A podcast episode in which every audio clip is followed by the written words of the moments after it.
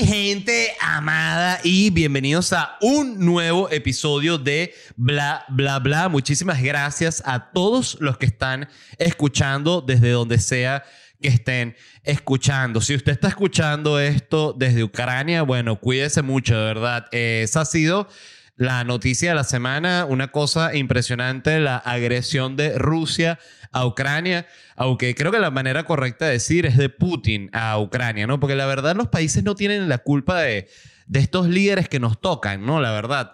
Este, pero bueno, lo que sucedió fue que Putin declaró la guerra a, Ucrania este, luego de que reconoció la independencia de dos estados separatistas de Ucrania que, según tengo entendido, son estados donde eh, la mano peluda rusa está metida, ¿no? Entonces, bueno, se han creado como estos movimientos independentistas ahí. Y, bueno, y el argumento de Putin es como que, bueno, pues esa gente ahí habla ruso. ¿Por qué no son parte de Rusia si hablan ruso? Y dice, ah, bueno, como leí por ahí, entonces eh, Inglaterra entonces se puede anexar a, Irlanda bajo el argumento de que esa gente habla inglés y que tienen como un origen común. O sea, estaba buscando excusas y esa fue la que se le ocurrió. Si no era, mira, que me hice la carta astral y me dijo que invadiera Ucrania. ¿Qué quieres que te diga? Yo creo mucho en eso. Eso es ciencia.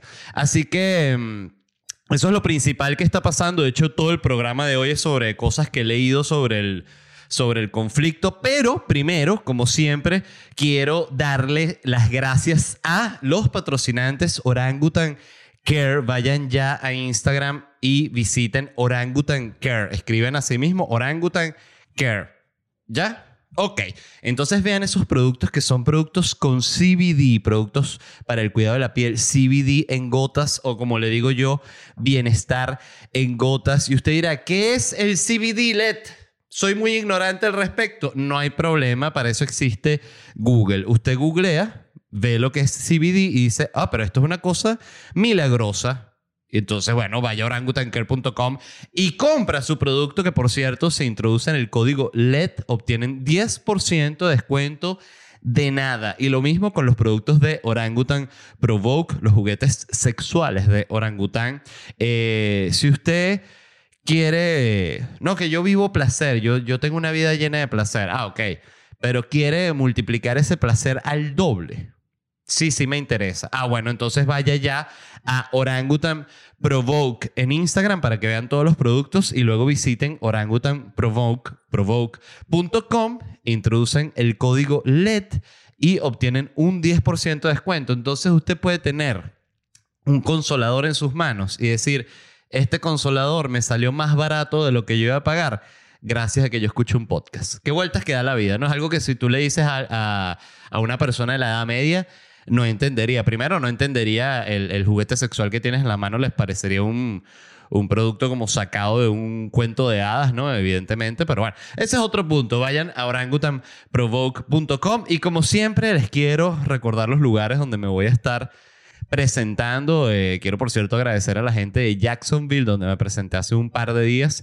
Y voy a estar, las presentaciones que tengo más inmediatas son Filadelfia el 9 de marzo, el 17 de marzo voy a estar en Portland, 19 de marzo acá en Miami y luego arranco toda la gira por Latinoamérica. Voy a estar en Sao Paulo, Asunción, Santiago. Por cierto, se agotó la función de Santiago, la función más grande que voy a hacer en mi vida ya está agotada. Estoy súper contento, evidentemente, gracias a la gente, va a estar espectacular, va a ser una locura, pero la noticia para los que se quedaron sin entradas es que vamos a abrir un nuevo show que voy a estar anunciando este próximo martes, ¿no? Que el próximo martes es el primero de marzo. Ese día sale a la venta las entradas para el próximo show en Santiago. Voy a estar en Valparaíso, una doble función que está agotada. Chillán y Concepción, agotadas ambas funciones también. El 22 de abril en Montevideo. Luego sigo a La Plata, Buenos Aires, Rosario, Córdoba, Neuquén, Lima, que ya está agotada. Y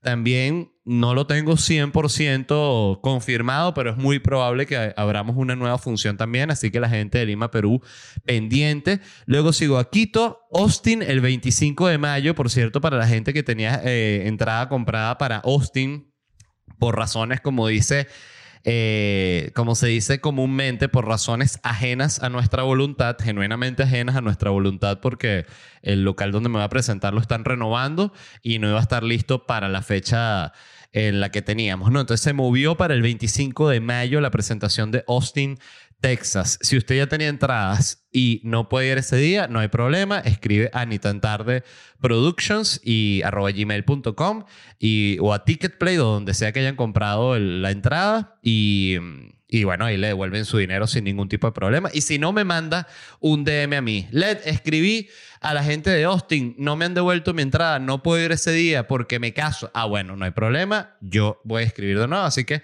confíen en que todo va a estar bien. Y el 26 de mayo es la última fecha de Orgullo Nacional en Estados Unidos. Voy a estar en Los Ángeles por primera vez en mi vida. Todos estos tickets los pueden conseguir en Led Varela Com. Dicho eso, vamos a empezar a hablar del tema de Rusia. Lo primero que quiero decir es qué loca la cantidad de gente de aquí. Obvio, eh, quiero hacer la aclaratoria de que hay veces como, como esta vez no me equivoqué, otras veces un millón de veces, la mayoría de las veces he estado equivocado con respecto a lo que va a pasar, ¿no?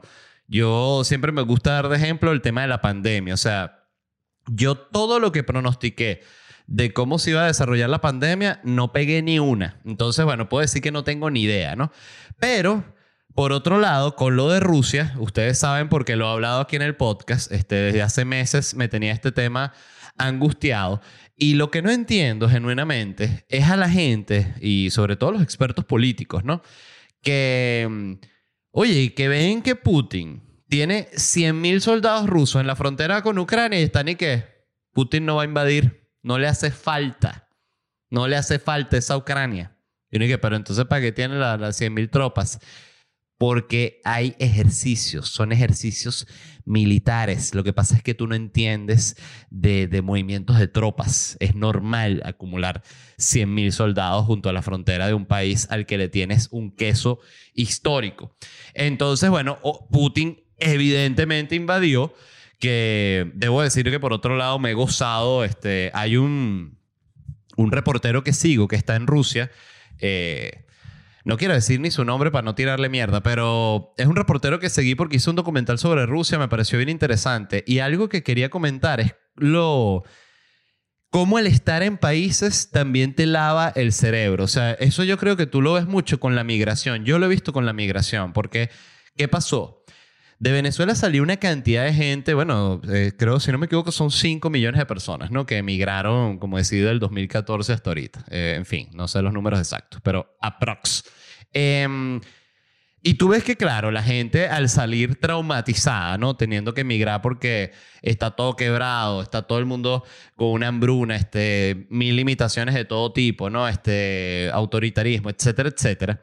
Eh, y tú ves como, claro, la gente sale, eh, este, ¿cómo se dice?, traumatizada con la izquierda, lo cual es totalmente normal y sería normal si tú vienes de un país que, donde tienes una dictadura de derecha, que tú salgas traumatizado con la dictadura de derecha y por lo tanto con la derecha. Eso me parece que tiene toda la lógica del mundo. Lo que me parece loco es ver, después de que pasan cinco o seis años de que la gente emigró, y lo he visto sobre todo con gente que está en el cono sur y en España. ¿Cómo empieza otra vez el proceso de ñangarización? O sea, en el cual la persona, ¿qué pasa? Que esto es lo que yo creo que sucede.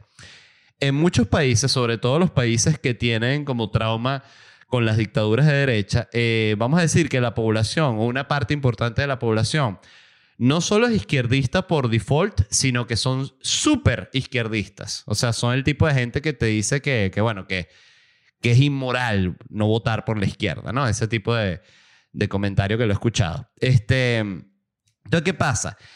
La gente que es muy de izquierda, este, cuando hay una mayoría así, ¿qué pasa? Llega el migrante y obvio, al principio él está traumatizado con la izquierda, pero luego llega este proceso en el cual otra vez el, porque los lavados de cerebro nadie es, nadie es este... Eh, eh, que, no le... A vaina, no, no, no, no me viene la palabra y, voy a decir infalible, pero no es infalible. Este... Eh, nadie se salva del lavado de cerebro, es lo que quiero decir. Este, ya después se me ocurrirá la palabra exacta que quería usar. Ustedes saben cuál es. Este, entonces tú ves como gente que llegó huyendo o migró huyendo de la izquierda, cinco años después otra vez son izquierdistas y otra vez están tuiteando a favor del candidato de izquierda X de su país y otra vez están que uno dice, oye, pero hay que ser idiota. O sea, y les digo, sería lo mismo para una persona que venga de huyendo de una dictadura derecha y que llegue a otro país a apoyar a la derecha. Oye, pero ¿qué pasa? Tú no tienes eh, empatía con, con, tu tragedia, no sé, es una cosa muy, muy extraña. Y lo otro que yo creo que sucede mucho también es que la gente se siente presionada. Entonces, si tus seis mejores amigos en el país nuevo en el que estás son todos de izquierda, bueno, llega un momento que tú dices, coño, me siento mal, me siento que no me adapto, eh, esta gente me juzga si yo digo lo que yo pienso, disculpe, voy a toser. Entonces, este, terminan eh, dando el brazo a torcer y pasándose a, la, otra vez a la ideología de la cual vienen huyendo, ¿no? Este, que es una cosa muy extraña. Mm, eh, yo no, simplemente no lo, no lo entiendo. Pero bueno, este, mm, otra cosa que me ha parecido interesante de, esta semana, bueno, desde hace tres días, fue que empezó la, el, conflicto, el conflicto de Ucrania y Rusia, ¿no? El ataque de Rusia a Ucrania, o como decía inicialmente, de Putin a Ucrania. Eh, es primero, coño, la cantidad de expertos que habían y que, oh, qué tonta la gente pensando que Putin es de izquierda, qué ignorantes. Y está bien si tú eres un sabiondo, pero la gente cree que Putin es de izquierda porque entre sus principales aliados está China, Cuba, Nicaragua, Bielorrusia y Venezuela. Entonces la gente asume y dice, bueno, este es amigo de toda esta gente, este es de izquierda también, ¿no? Lo cual es una, una cosa que tiene toda la lógica asumir. Entonces yo lo que pienso también en ese sentido es que a Putin no le hace falta ni siquiera ser de izquierda para ser una de las figuras más importantes de la izquierda. Entonces, este, por eso es que la gente también está confundida, pero de verdad me, me, arrechó el ver esa, como esa, no sé, esa soberbia también del, del experto, que por cierto, eh, tuiteé una cosa, este, les voy a decir es patético cuando la gente lee sus propios tweets, pero no cuando lo hago yo. Eso sí es importante que, lo sepan, ¿no? Eh, yo puse, ya les voy a decir, me llama la atención la cantidad de analistas políticos que no aciertan nunca un escenario y lo peor es que fuera de perder credibilidad, todo lo contrario, fundan una agencia de asesoría política para que les paguen por no acertar nunca. Mis respetos a su cara dura. Eh, bueno, esto yo lo creo firmemente porque yo, yo lo que más sigo en Twitter son, son política y noticias, ¿no? Que eso es lo que, bueno, es lo que a mí me gusta, la verdad. Eh, no lo hablo tanto aquí en el en el programa, pero es genuinamente lo que más consumo. Y, mm, y sí, me llama mucho que muchos analistas políticos que sigo no pegan un escenario nunca. Y, y, me llamó la atención porque puse eso y alguien, ya lo, lo voy a leer, lo voy a buscar porque realmente la recomendación, esta persona, eh, arroba col, colvera, colvera, colvera, arroba colvera bc bueno, arroba Colvera BC, que no sé si es un hombre o una mujer, puso.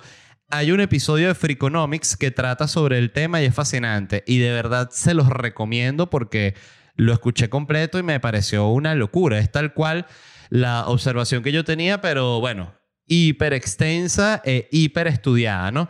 Eh, dice, ¿cómo ser el, el, nombre del episodio es How to be less terrible at predicting the future. Eh, cómo ser menos terrible a la hora de predecir el futuro, ¿no?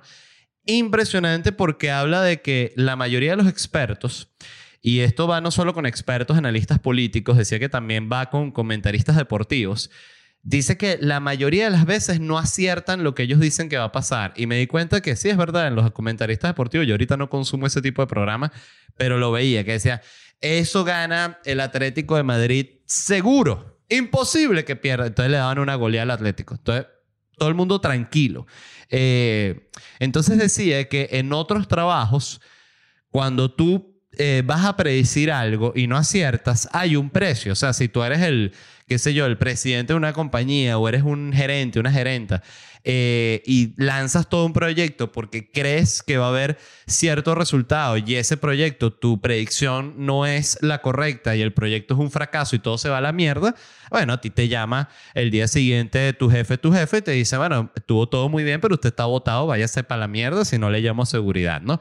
Con esta gente no, ellos se pueden equivocar eternamente y no pasa nada. Entonces, por eso tú ves que, mira, hay gente que, de nuevo, tampoco quiero decir nombres porque para no, para no tirar mierda directamente, pero hay gente que yo tengo eh, leyendo en el universo intelectual venezolano eh, que escriben sobre política que les puedo decir que ya me leo los artículos con un morbo de ver cómo no la van a pegar. O sea, porque son años de no pegarla. No pegarla nunca ni una. Y tú dices, oye, pero no pegaste ni la de que iba a ganar tal. No, ni, ni una, ni una.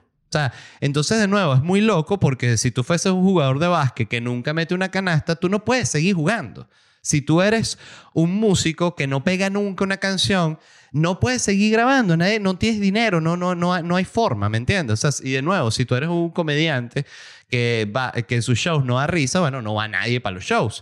Pero de nuevo, este es un mundo en el cual el no acertar está totalmente permitido y, y bueno, y siguen para adelante. Entonces les recomiendo mucho este episodio de Freakonomics, que además eh, está muy bueno porque el episodio tiene debajo toda la transcripción del podcast. Entonces, este, bueno, yo como ejercicio lo, leí y me gustó mucho mientras lo escuchaba.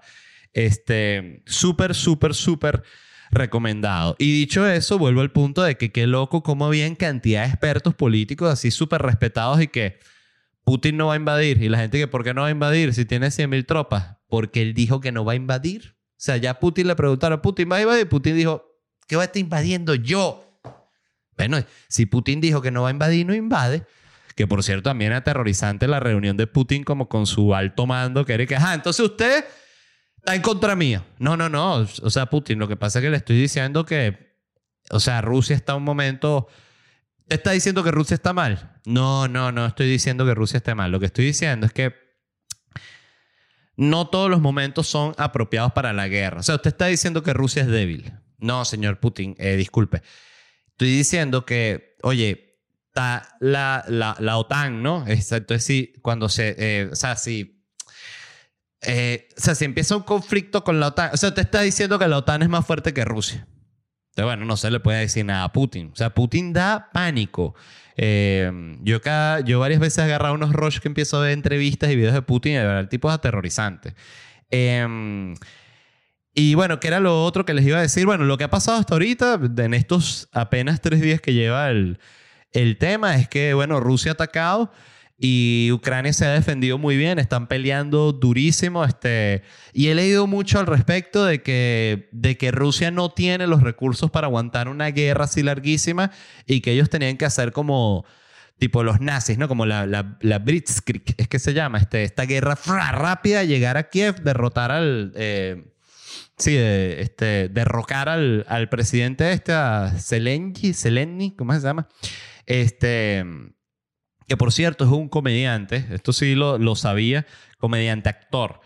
Y, y, el tipo estaba, estaba leyendo que se hizo famoso porque lanzó un programa, bueno, seguramente ya era famoso, pero el pico de su fama fue porque se lanzó un programa, una serie en la cual él es un profesor que lo eligen presidente del país, no sé de qué forma. Entonces él de la nada termina siendo el presidente de Ucrania. Entonces así que tuvo tanto éxito el programa. Él dijo, ah, bueno, a lanzar presidente y ganó. Y él mismo empezó la guerra. Es como es la vida.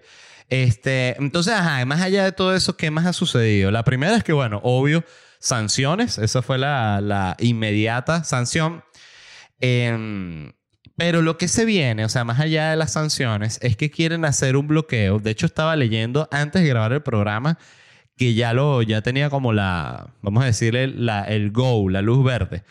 Para, Ah, mira, justo aquí estoy leyendo. En The Hill dice, Estados y, aliados van a, a golpear ciertos bancos rusos eh, fuera del SWIFT. Entonces, ¿qué van a hacer? Quieren bloquear a Rusia del SWIFT. Yo no sabía qué coño es el SWIFT. Y SWIFT es el acrónimo de las siglas en inglés que en español significan Sociedad de Telecomunicaciones Financieras Interbancarias Mundiales. Sencillito.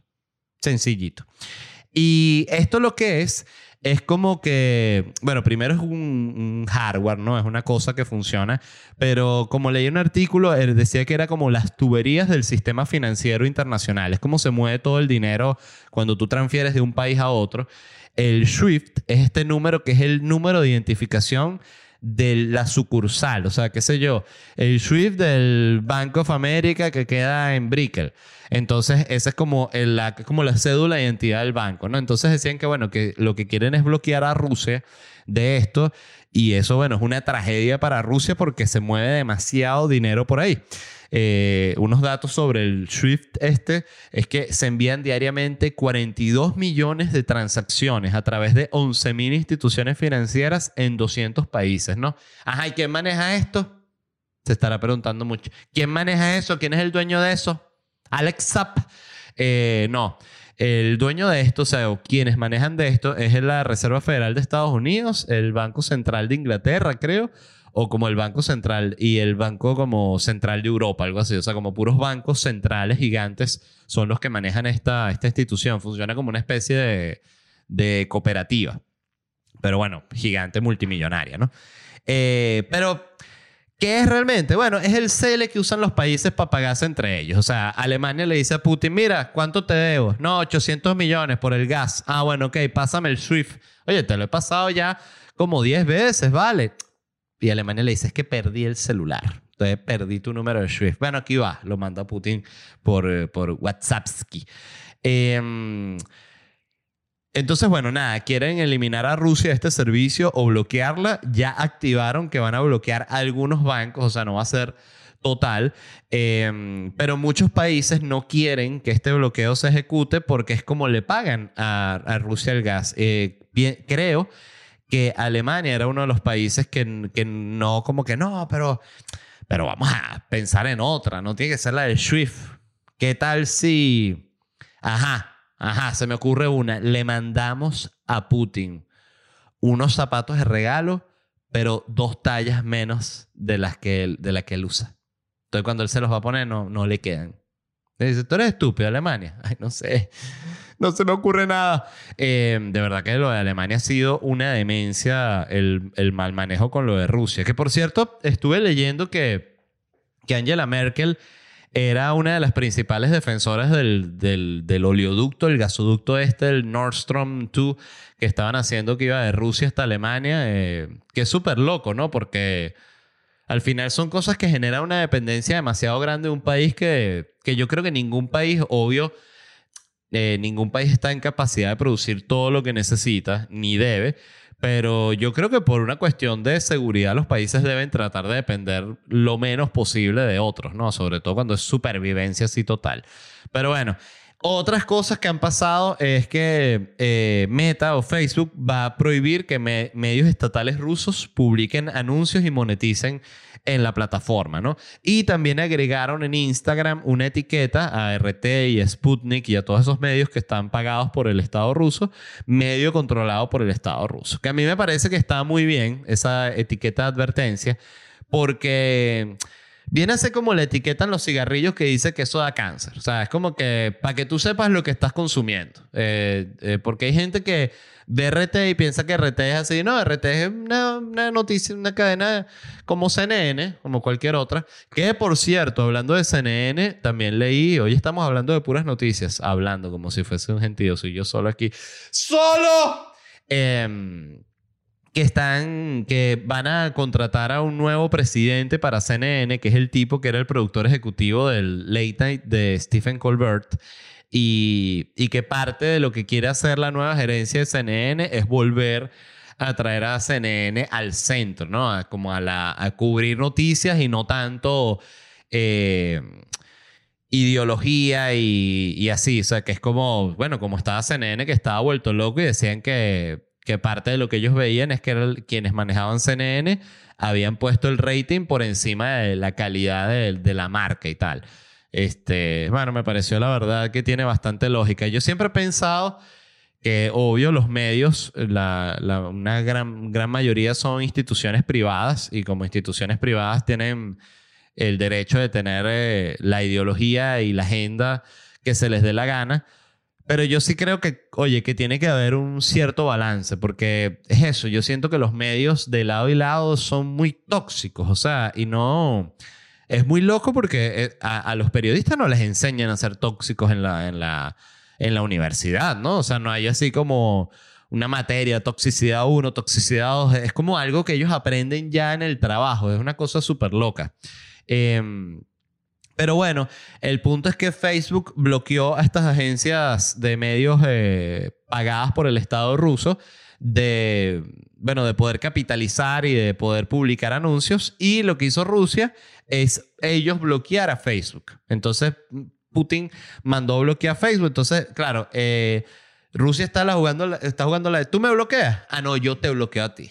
Bloqueado. No, bloqueado tú. No, no, tú doble bloqueado, triple bloqueado, cuádruple, cuádruple bloqueado.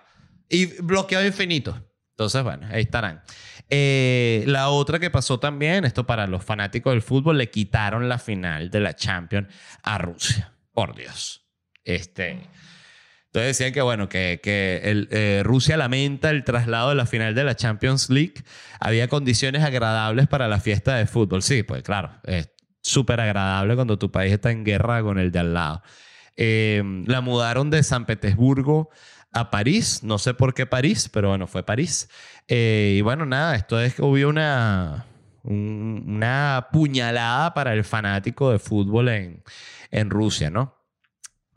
Son situaciones bien delicadas, ¿no? Porque es como que por un lado tú quieres, eh, me imagino que cuando eres un gobierno que está en contra de otro, que quieres en este momento, como, como está sucediendo, que Rusia está atacando Ucrania, entonces todas las naciones están viendo, bueno, cómo atacan a Rusia para que deje de atacar a Ucrania. Y, y es difícil porque muchas de las medidas jóvenes a la población, eh, pero también tiene sentido porque en teoría genera como una una insatisfacción muy grande con el líder. Pero yo creo que también cuando dicen así como que no, eh, las sanciones son para, para ahogar y tal, y para generar eso y, esa, como esa zozobra y tal. Pero yo siento que eso lo hacen como desde el principio de, ah, el tipo se va a ver muy ahogado y va a renunciar o va a soltar. Y la verdad, creo yo que esa no es la manera de pensar de un tirano. O sea, el tirano no, creo que no pone las cosas en la balanza así. O sea, tiene otra balanza totalmente este, absurda para, para, el, para el ciudadano común. Yo pienso con Putin que parte de su locura es que él tiene la oportunidad de hacer cosas que realmente uno, dos, tres personas en todo el planeta las pueden hacer, que es lanzarse la locura bélica, ¿no?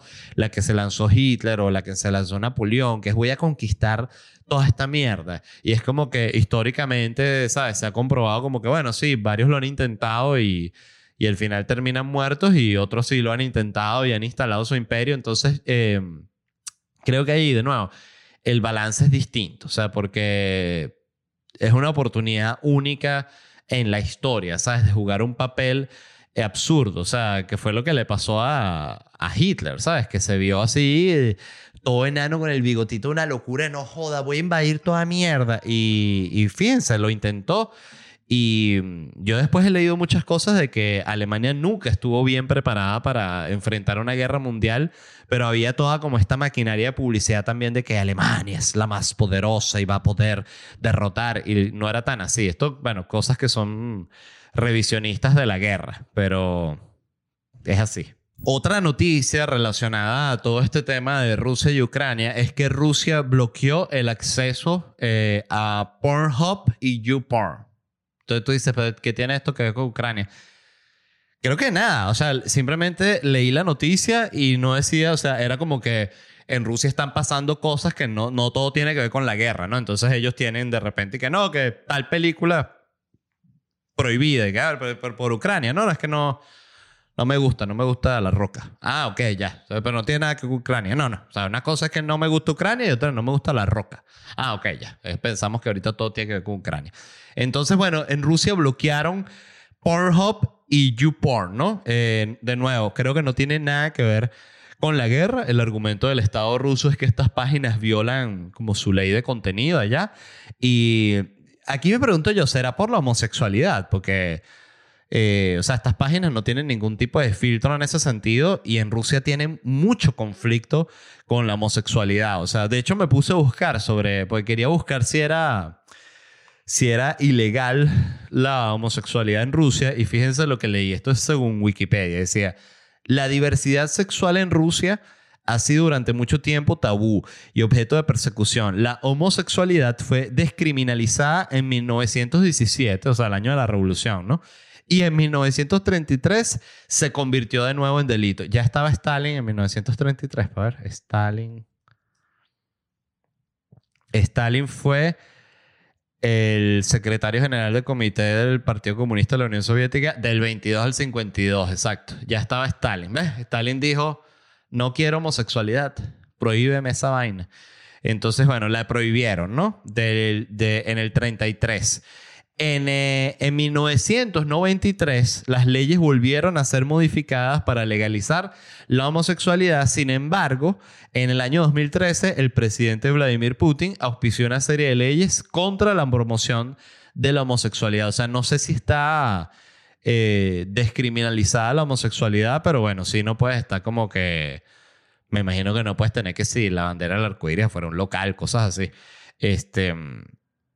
Pero es súper loco. Yo pienso que quizás por eso es que ha pasado lo de Pornhub, porque bueno, la gente ve ahí y va a ver la homosexualidad y los, estos, estos líderes rusos no quieren que la gente vea homosexualidad.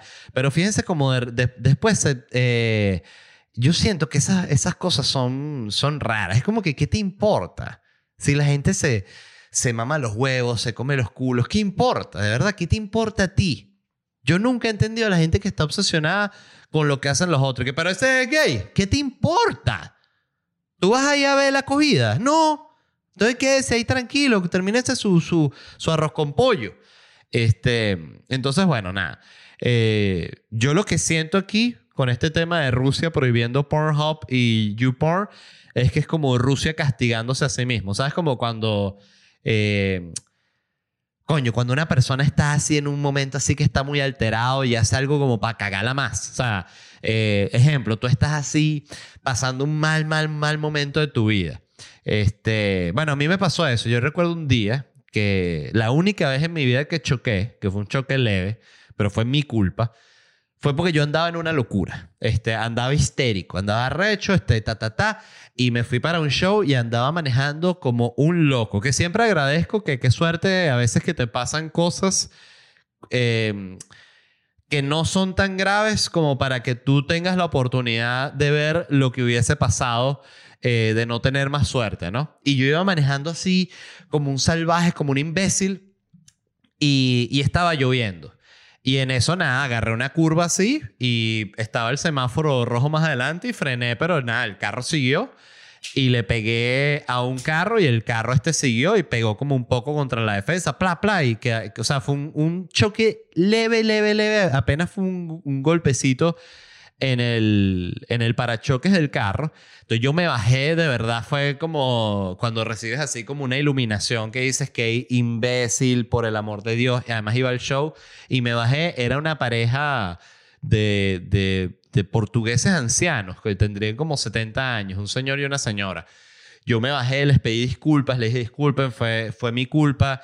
Este, les dije, eh, sé que es súper loco, pero no tengo el tiempo para esperar aquí que llegue la policía. Yo voy a pagar todo. Si quieren, les doy mi identificación, les dejo todo lo que ustedes quieran para que confíen. Eh, y les dije, pero yo soy comediante y tengo que llegar a un show en media hora. O sea, este, y se quedaron así los dos. Y el tipo de muy mala gana me dijo, bueno, ok. Este, y yo le dije, si quiere quedarse con, con mi identidad, con mi cédula, me dijo, no, no, no, yo confío, me dijo el tipo. Este, entonces yo le di mi número, él tomó mi número y yo le dije, bueno, usted vaya a arreglar el carro a su taller de confianza y me manda la factura y yo la pago. Y el tipo me ha llamado al, al día siguiente, creo que fue, y que, mira, mi hija es fan, le contamos del choque, bueno, nos estuvimos riendo y bueno, de qué suerte, ¿no? Este, y bueno, y le pagué el, el, el choque, evidentemente. Me sentí muy avergonzado y desde ese momento más nunca volví a manejar así ni ni a tener esa actitud como de que si tú estás molesto contigo mismo y con tu vida, tú no tienes por qué pagarla con el resto de la gente que también tiene problemas, pues, este, pero bueno. Otra medida, otra cosa que ha sucedido, que este sí me pareció súper loco, es que el vodka ruso fue sacado de estantes en bares y licorerías de Estados Unidos y Canadá.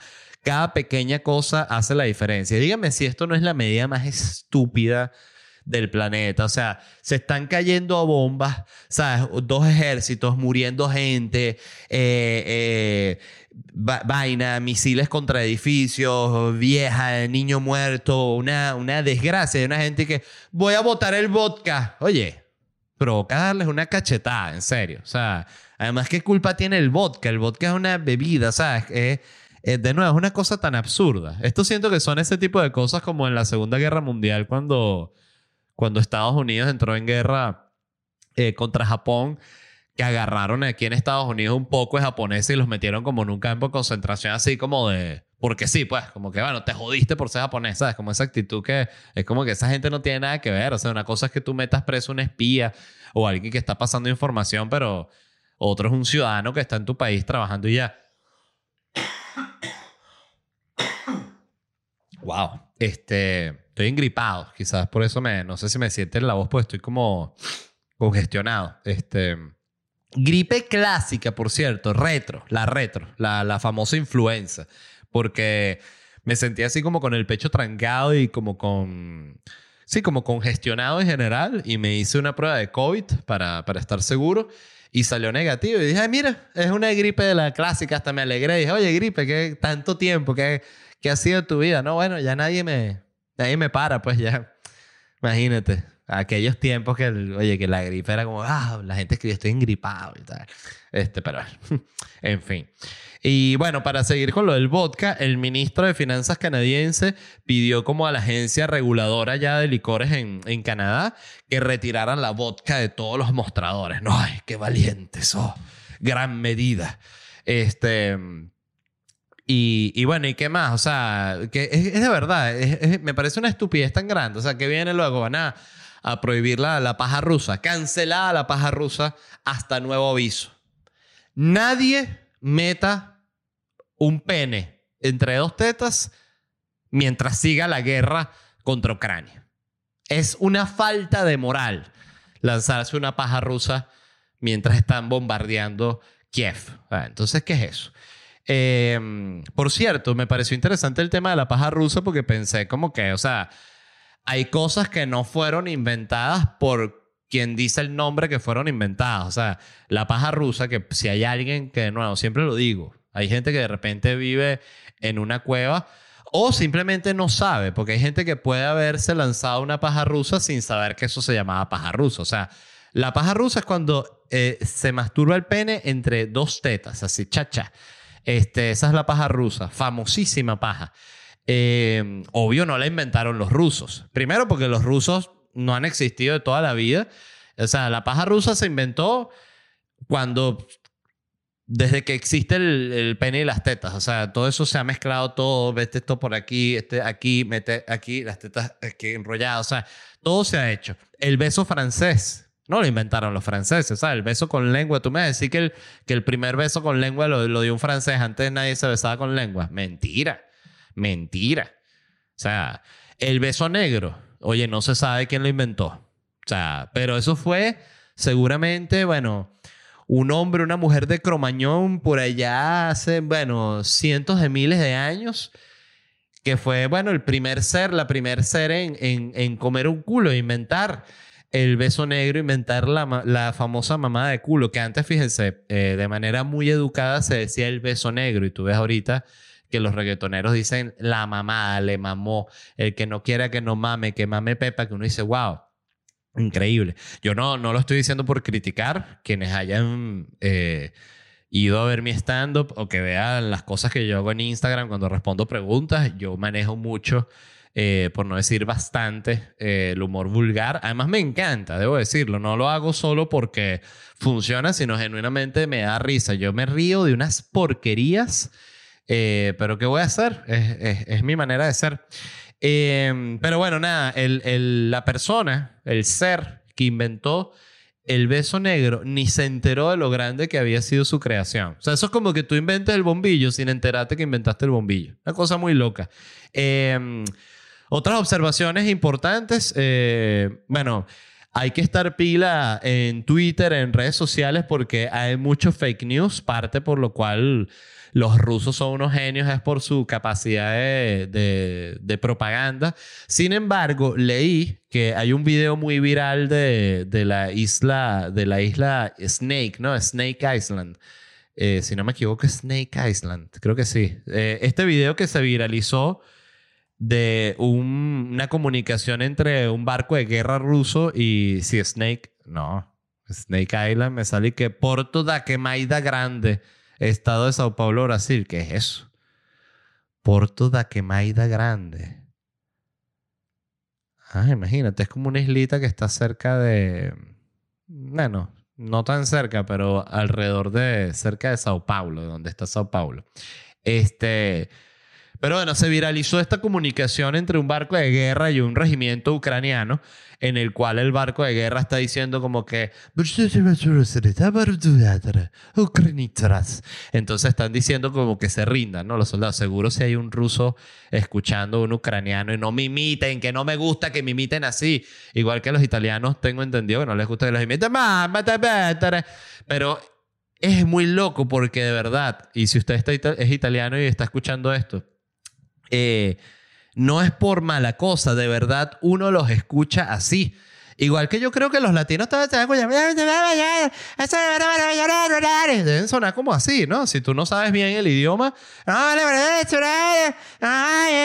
es más o menos, ¿no? El tono. Pero en fin, este, se viralizó esta comunicación y en la cual el el barco de guerra ruso le está diciendo a este regimiento ucraniano que se rindan, que si no van a bombardear la isla y, y bueno, y que, que, que, y estos le dicen, mámense un bosque de vergas, le dicen los ucranianos a los rusos y bueno, se murieron todos los ucranianos.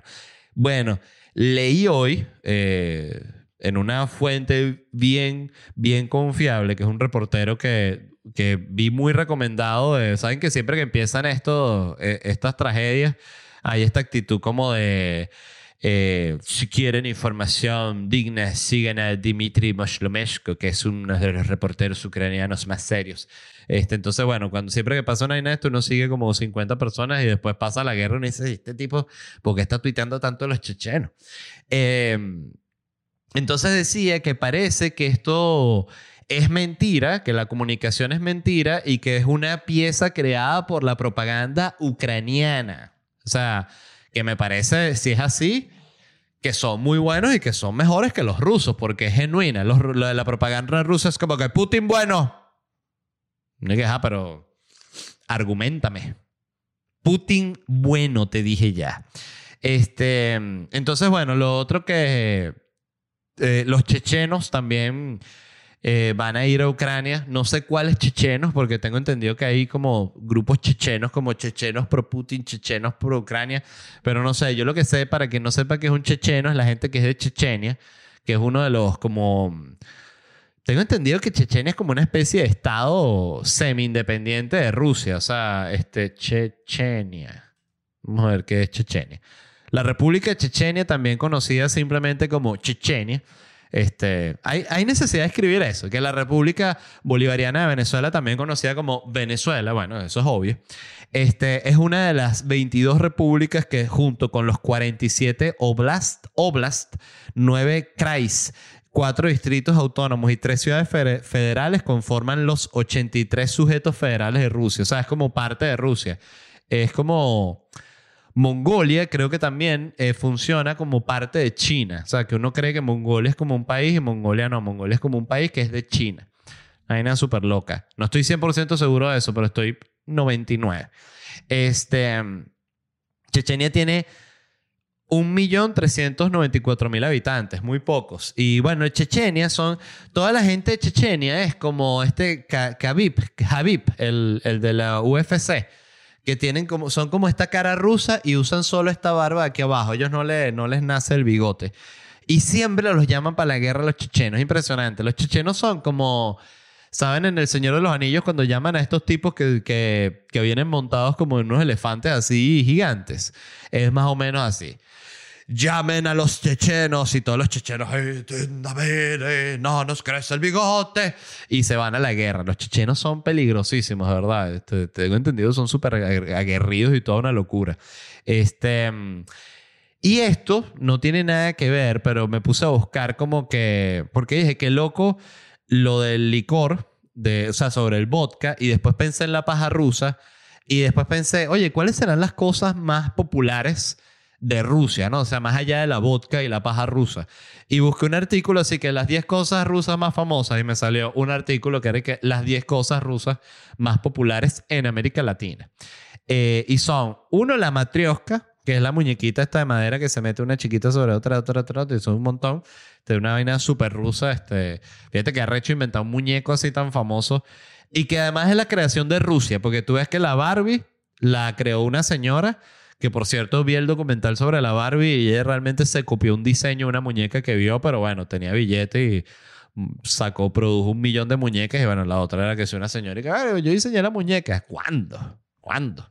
Eh, número dos, la vodka, obvio, famosísimo de Rusia. De Rusia. Tres, oye, no he tomado nada del café. A ver, ¿cómo estamos de tiempo? Ah, estamos súper bien. Voy a tomar un poco de café con su permiso. Ah. El número 3, la Plaza Roja en Moscú. Bueno, evidentemente famosísima. La ensalada rusa, fíjate. No, la ensalada rusa es esas cosas rusas que nunca se me pasa por la cabeza que son rusas. ¿Sí me entiendes? Eh, Putin, fíjese, número 5 de las cosas más famosas de Rusia. 6, las mujeres rusas. Muy famosas. Sí, es verdad que las mujeres rusas son muy famosas. O sea, es como que, wow, una rusa, ¿no? Y es como que, como si hablaras de otro tipo de mujer, ¿no? Este. Creo que la mujer rusa entra medio como en este rango de países que tienen super mujeres, que es como que estas mujeres hiper bellas, hiper atractivas, hiper gigantes, que siento que le pasa a, bueno, Venezuela es un país que es así, y Colombia también. O sea, Colombia es un país que produce mucha, mucha mami, mucha mujer así súper espectacular. Número 7, los tanques soviéticos. Oye, no sé si lo metería, pero bueno, creo que, creo que este artículo lo escribió alguien como yo que le dijeron, mira, escríbete una de, las cosas más populares de Rusia. Ahorita que esto que pasó con Crimea, ha dicho, "Eh, ¿qué será? Tanque, tanque ruso. Eh, número 8, el baile Kalinka. ¿Qué es el baile Kalinka? Lo voy a buscar. ¿Será ese que hacen así con, la- con las piernas? Kalinka, lo estoy buscando en YouTube. Kalinka Dance, aquí está. A ver. Bueno, es un baile tal cual como ustedes se podrían imaginar un baile ruso, que es como todo, como estos bailes así de, de- de todos estos países europeos, ¿no? Y usa como un gorrito así. Em, ¿Qué es lo otro más famoso? A ver, aquí en la número 9 es el frío y la nieve, que me pareció bien. Es como esas cosas que tú dices. Por eso es que digo que el artículo lo escribió una persona que, que no es experta en nada, porque ¿quién coño va a poner en las vainas más famosas de un país el frío y la nieve? O sea, ¿qué es eso? O sea, aunque es verdad, si tú estuvieses hablando de las cosas más famosas de Canadá, tú dirías que si el, frío y la nieve como una, y que el Maple, la, la, Guardia esa montada, eh, el frío y la nieve, Jim Carrey, o bueno, no sé, los comediantes, tienen comediantes muy famosos Canadá. Eh, y 10, la literatura rusa. ¿Y saben que no está en el top 10 de las cosas más famosas de Rusia? Exactamente, la paja rusa no la pusieron, que me parece una hipocresía, debo decir. Este, la hubiesen puesto y ya, ¿cuál es el miedo? No hay ningún tipo de problema. Y la última noticia de, de hoy que tengo, me pareció muy interesante también. Ya, por cierto, eso es todo lo que voy a hablar de Rusia. Si no les, si no les pareció suficiente eh, hablar durante 49 minutos de Rusia, este, eh, bueno, ya, suficiente Rusia por hoy.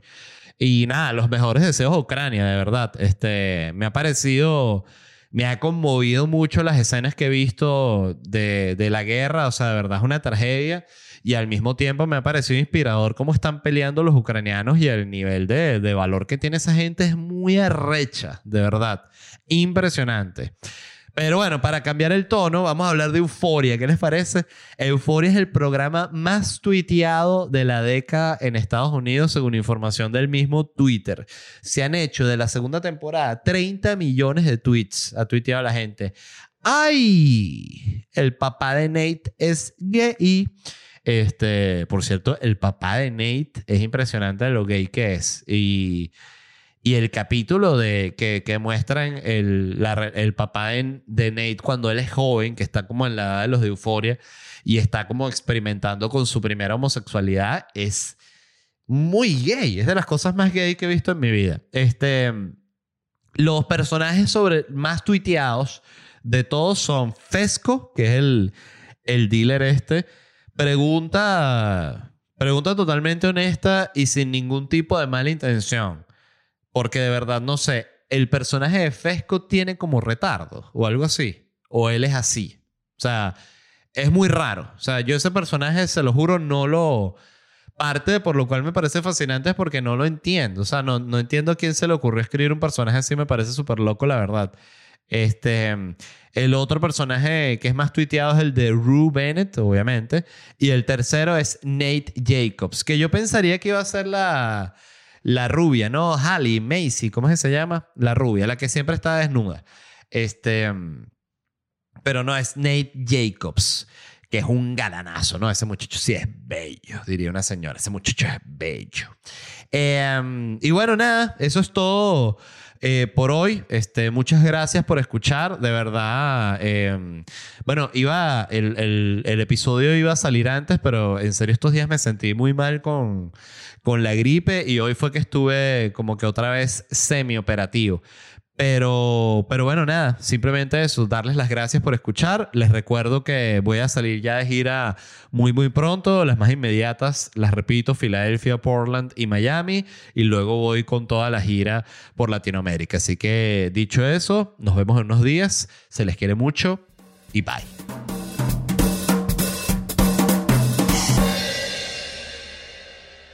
Is Ryan here, and I have a question for you. What do you do when you win? Like, are you a fist pumper? A woohooer, a hand clapper, a high fiver. I kind of like the high five, but if you want to hone in on those winning moves, check out Chumba Casino. At ChumbaCasino.com, choose from hundreds of social casino style games for your chance to redeem serious cash prizes. There are new game releases weekly, plus free daily bonuses. So don't wait. Start having the most fun ever at ChumbaCasino.com. No purchase necessary. BGW. Void were prohibited by law. See terms and conditions. 18 plus. ¿Estás listo para convertir tus mejores ideas en un negocio en línea exitoso? Te presentamos Shopify. Tal vez no lo sabías, pero nuestro podcast More Than Mamis es un negocio y lo empezamos por supuesto para desahogarnos y hablar sobre la maternidad, no para convertirnos en expertas de ventas y del e-commerce. Así que sí, necesitábamos ayuda para vender nuestro merch y poner en marcha nuestra tienda. ¿Y cómo suena con Shopify? Llega otra venta. Shopify es la plataforma de comercio que está revolucionando millones de negocios en todo el mundo. Ya seas un emprendedor desde tu casa o desde donde sea, Shopify es la única herramienta que necesitas para iniciar, administrar y hacer crecer tu negocio sin dificultades. Con Shopify puedo gestionar pedidos, envíos y pagos desde cualquier lugar, brindándote toda la información y estadísticas de tus ventas al detalle. Regístrate para un periodo de prueba con tan solo un dólar al mes en shopify.com barra sonoro, todo en Ve a shopify.com barra sonoro para llevar tu negocio al siguiente nivel. Shopify.com barra sonoro.